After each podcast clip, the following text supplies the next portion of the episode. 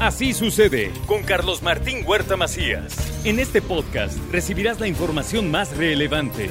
Un servicio de Asir Noticias. Bueno, y llegó la mañana del martes y los martes estelares, como dice el señor Luis Gerardo Inman, son por la presencia del doctor Asia. Y nada del- más y nada doc- menos. No, el, doc- el doctor Inman El doctor Inman. ya es doctor. Es ¿Ya? do- doctorado en ingeniería social. Ah, social. Sí, Sí, muy bien. Sí, muy no, bien. no del otro. La No, sociedad no, se le da bien Sí, nada sí, más, sí. ¿verdad? No, con X porque es así, no. No, no anda en la sociedad todo el tiempo. Sí. La fiesta, la foto, el evento. Es un doctor. Es- socialité. Es, un doctor. Tiene bien. su doctorado. Oiga, doctor, hemos estado hablando en los días anteriores sobre esa, esa declaración que hizo el presidente de la República, en donde muy seguro dijo que es un hombre de palabra y que va a dejar un sistema ya no como el de Dinamarca, mejor que el de Dinamarca. Y entonces me puse, pues hemos estado revisando y hemos estado platicando muchas cosas, pero un dato duro que a mí me hace eh, mucho sentido pensar que no lo va a conseguir es que el México le destina en pesos 4.700 pesos a cada mexicano para el sistema de salud, mientras que Dinamarca le, le destina 135 mil pesos a cada uno de sus habitantes. La diferencia es abismal. Y el país no es un país que tenga dinero como para pensar en asignar esas cantidades para que entonces los hospitales tengan todo lo que necesitan, cuando además no todo es dinero, sino se logró desarticular perfectamente la distribución de medicamentos y hoy los hayan comprado o no los hayan comprado, no llegan ni a los hospitales ni a las clínicas, a ninguna parte, doctor.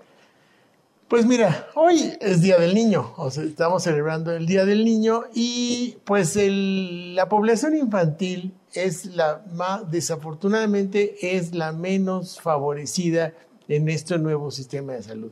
Realmente alabo los deseos del señor presidente de la República en, en el que debemos tener un sistema mucho más eh, estructurado como el de los nórdicos, en los que solo el 1% de la población acude a sistemas privados y el 99% acude a, a sistemas públicos. Es un sistema muy, muy, muy, muy fuerte. El, el paciente puede escoger a sus médicos. El paciente tiene derecho a, a que si hay un retraso de más de cuatro semanas en su cirugía, puede irse a operar en el, en, en el país o en el extranjero.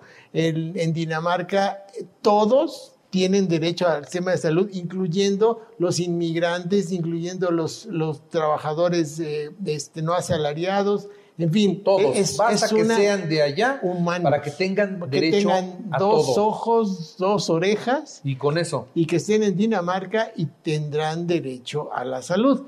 Tampoco es tan gratuita como se dice. De hecho, no existe ningún sistema de salud gratuito. Alguien tiene que pagar.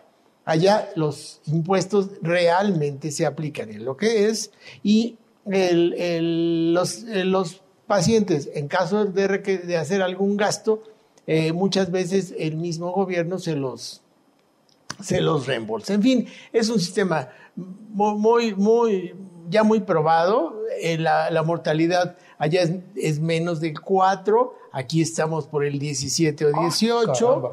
Eh, en el- la distancia que nos separa eh, aquí de Dinamarca es de bastante, es de años luz. Esta generación no lo va a ver. Entonces, el- en México... porque además ellos también siguen avanzando, yo no, no se quedaron ya estancados. En ¿no? México, tristemente, el- el- un sistema que nos prometió que era para los pobres es precisamente a los que menos favoreció. Este, el, de hecho, los pobres, que eran alrededor de, del 18% en 2018, en 2020 subieron al 28%. O sea, somos una fábrica muy eficiente de pobres. De El- pobres. El, el presupuesto, bueno, el Seguro Popular que fue desmantelado estaba diseñado para eh, atender a una población eh, finita, o sea, un grupo poblacional. El INSABI dijo, no, yo voy a, y con un presupuesto, el, Seguro Popular tiene un presupuesto para esa población porque sabía quiénes eran sus derechohabientes. Y llega el INSABI y dice, no, el Seguro Popular no sirve, ahora vamos a darle eh, una atención universal y gratuita a todos, sin distinción de, de, clase social ni nada. pero desafortunadamente el presupuesto, en vez de aumentar la proporción que aumentó su población, disminuyó en un 38%. Entonces, ¿cómo es posible darle atención a una población mayor con un presupuesto menor? Eso explica por qué en las clínicas hay largas filas de, buscando, buscando consulta, los tiempos de espera son enormes, las cirugías se dilatan y se posponen y se posponen, la falta de suministros médicos es criminal en las clínicas, no hay recursos suficientes para las cosas más elementales,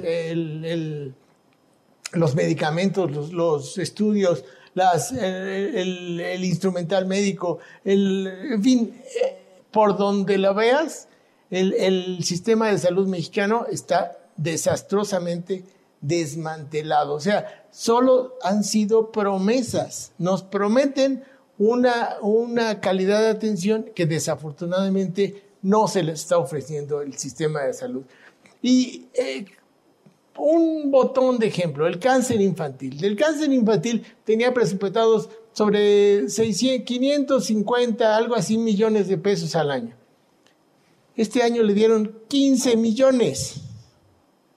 ¿Cómo van a salvar a esos niños? ¿Cómo les van a dar cirugías? ¿Cómo les van a dar quimioterápicos con tan ridícula cantidad de dinero? Por lo tanto, nuestra población perdió cuatro o cinco años en estos dos o tres años, últimos años. ¿Bajaron el presupuesto de los medicamentos oncológicos para los niños? Sí, claro, de 500 a 15. Es muchísimo. Es muchísimo. O sea, 500 pues era suficiente. 500, o sea, no quiero decir que estábamos muy bien, pero ahorita indudablemente que estamos peor. Y sobre todo, da dolor porque las poblaciones más vulnerables, que son los niños, son los que más las sufren. Entonces, los niños tienen carencias muy graves de medicamentos, carencias muy graves de, recursos para hacer diagnóstico de enfermedades congénitas, de retraso psicomotriz, de, terapias eh, cognitivas, de, lo que quieras. ¿Cuál ha sido la reacción de la población? Pues si el gobierno no me da la consulta, pues me voy a la farmacia. Si el, si el gobierno no me da la cirugía, pues me voy a, los, a un hospital privado. Lo que está haciendo el gobierno no es mejorar un sistema de salud público, sino es hipertrofiar un sistema de salud privado. El, gobierno actualmente está eh, eh, caminando para atrás, está privatizando la atención médica. Vean los hospitales privados, están creciendo como la espuma. ¿Por qué? Porque los pacientes no tienen una respuesta en las instituciones públicas. La mortalidad está aumentando, la esperanza de vida está disminuyendo, la atención a las embarazadas es desastrosa, la atención a los recién nacidos bajó, pero eh, como del 95%, la atención a cáncer de mama 93%, eh, en fin, el, número que quieras, todos, cuántos, en el Reforma salió cuántos millones de recetas y, eh, que no fueron surtidas adecuadamente en este año. Millones. ¿Cuáles medicamentos son los peores? Pues los psiquiátricos, los analgésicos, los quimioterápicos, los, los caros. Esos son los que están. Entonces, pues el paracetamol a, veces hay, pero pues no puedes curar todas las enfermedades con, paracetamol. Para los diabéticos sufren mucho también. Los, diabéticos, eh, no hay insulina. no, hay jeringas, no hay jeringas. Los mandan a comprar jeringas a la esquina porque no tienen jeringas. Les piden el oxímetro porque no tiene oxímetro la enfermera. Eh, no hay nada. O sea, eh, nosotros que estamos en, la trinchera y que conocemos las, las, carencias por, por comentarios de nuestros compañeros médicos, realmente están sufriendo y además sufren acoso laboral porque no pueden publicar, no pueden, no pueden protestar, no pueden salir porque su, su, trabajo está de por medio y los líderes los, los, los, acosan. Cara, qué horror. Qué horror. En el Día del Niño, en los pacientes con cáncer, lo peor. Sí. Lo más abandonado, lo más descuidado, pero además después dice el presidente que no es cierto, que nada más son los conservadores mira, que usan oja- a los niños para atacarlo. Los niños se mueren antes de nacer, los ni- niños se mueren en el parto, los niños se mueren en el primer año de vida. Solo sobreviven desnutridos y gordos y, y descuidados eh, ahí has- hasta los 18 años. Ahí es cuando los empiezan a atender porque ya votan. Ahí ya empiezan a ser visibles. Ahí ya les empiezan a dar sus dádivas. Pero en la infancia no tienen guarderías, no tienen oftalmólogo, no tienen dentista, no tienen acceso a, a- a la salud. Y además la población también este, tiene cierta, cierta reticencia porque no, no le cree al, al doctor. No, el, el- ¿Cuántos de los, eh, de los niños en estrato socioeconómico bajo, en, en poblaciones rurales, va a ver al doctor para control de niño sano? No, no, ¿Cuántos de es esos mucho niños? pedir eso. ¿Cuántos de esos niños tienen guardería? Ninguno, ¿Cuántos de esos niños van al dentista?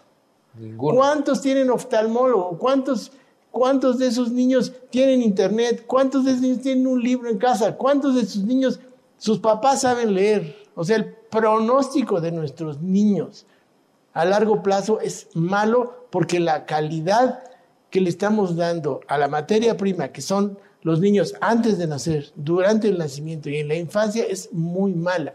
La nutrición de nuestros niños. Mala.